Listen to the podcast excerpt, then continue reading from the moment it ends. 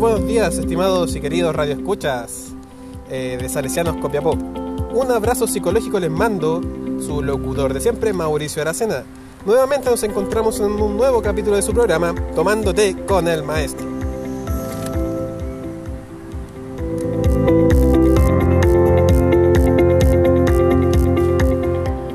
Estamos aquí fuera del kiosco de la señora Janet, eligiendo nuestro sabor del día y veamos con quién nos encontramos.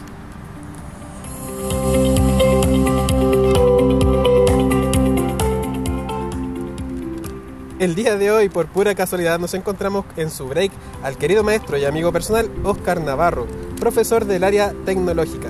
Maestro, ¿cómo está? ¿Cómo se encuentra el día de hoy? Y más importante aún, ¿qué sabor es el tecito que eligió?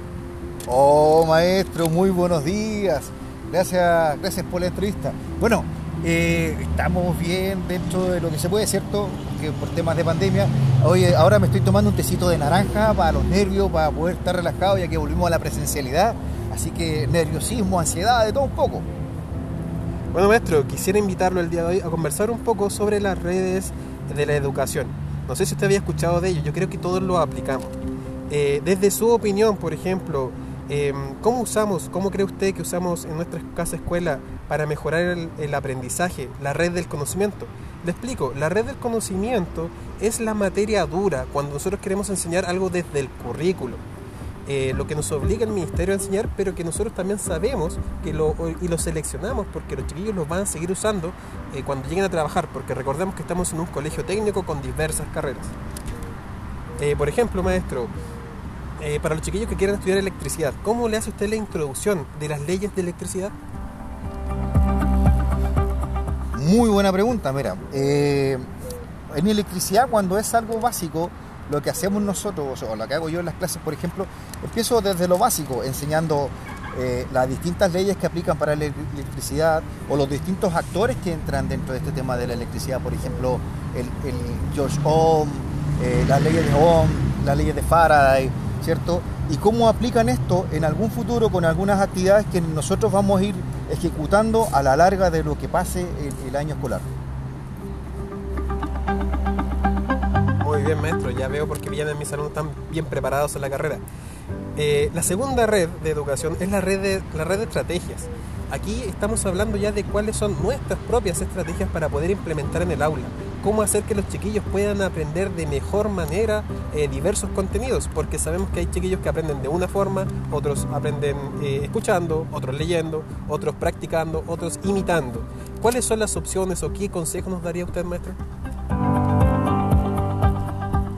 Oye, esa, pregunta está pero excelente, porque de hecho cuando estábamos en presencialidad, nosotros, o sea, yo por lo general trabajaba con muchas cosas prácticas. Eh, dentro de la sala, fuera de la sala, con eh, videos interactivos. Los muchachos, por ejemplo, em, aprendían a través del experimento.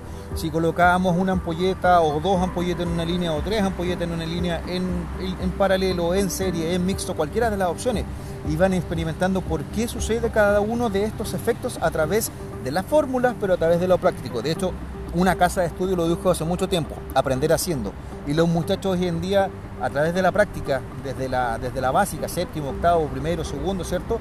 Los muchachos van aprendiendo mucho más, cosas que lleguen con una preparación mejor a las carreras de especialidades técnicas.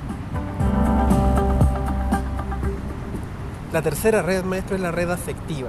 Aquí estamos buscando los problemas de los chiquillos, estamos tratando de llegar al alumno para poder eh, afianzar su confianza en nosotros, para que sean capaces de contarnos nuestros, sus problemas, eh, poder relacionarlos con nuestra experiencia y tratar de que los chiquillos eh, estén cada vez más cómodos en el aula.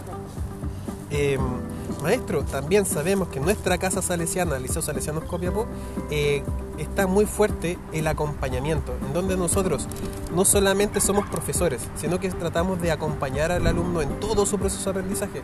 Esto va en las buenas y en las malas, como lo sabemos.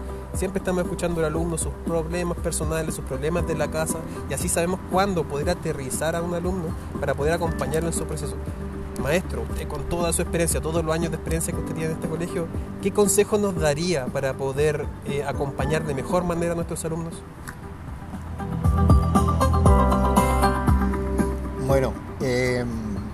Consejo, eh, querer a los muchachos. Lo importante es poder escucharlo. Hoy en día eh, Salesianos nos entrega muchas herramientas para poder trabajar con ellos, tanto herramientas como eh, prácticas, como herramientas también que hemos ido aplicando a través del tiempo. De hecho, nuestra casa salesiana tiene eh, cuatro pilares fundamentales y uno de, estos, uno de esos es familia que acoge. Por eso es importante que la familia se centre o entre a la educación de, nuestros muchachos y nosotros podamos acogerla para poder entender la raíz del muchacho, entender su desarrollo y ver cómo nosotros podemos enseñar a los muchachos. Porque si también escuchamos a ellos, vemos cómo trabajan, sabemos cómo tienen lo que hay detrás de su casa, vamos a aprender nosotros también a enseñarles a ellos. O sea, en resumidas palabras, aprender a aprender para poder enseñar.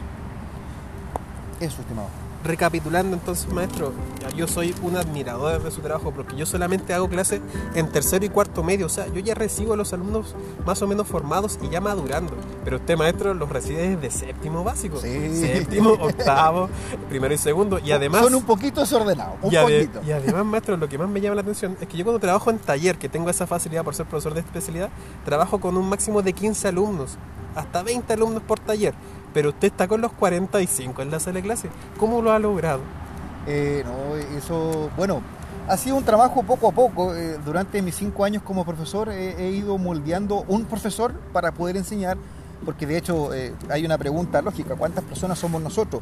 Y, y yo sé que como profesor soy uno y como Oscar Navarro soy otro, pero el profesor que está dentro de la sala los escucha, los atiende, los quiere, los regalonea, pero también es serio, los educa, les enseña.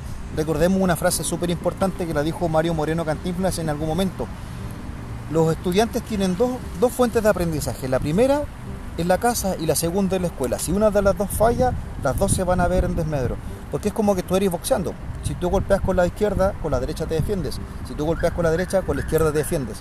Entonces necesitamos que las dos se pongan de acuerdo. La escuela, tanto la casa.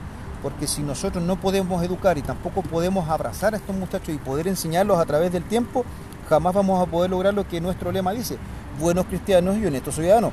Y también deberíamos agregarle algo más. Excelentes profesionales. Porque los muchachos cuando salen de acá, independiente de lo que sean, van a ser unos excelentes profesionales, excelentes personas. Eso, estimado. Muchas gracias, maestro. Ya van a tocar el timbre.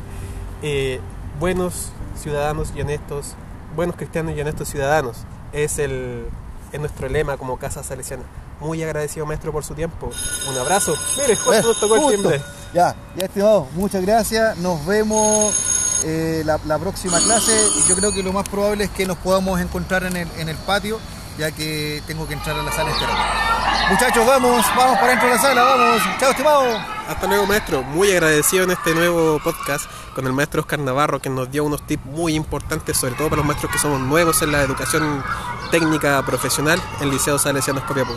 Un abrazo, querido Radio Escuchas. Nos vemos en la próximo capítulo de Tomando Tecito con el Maestro.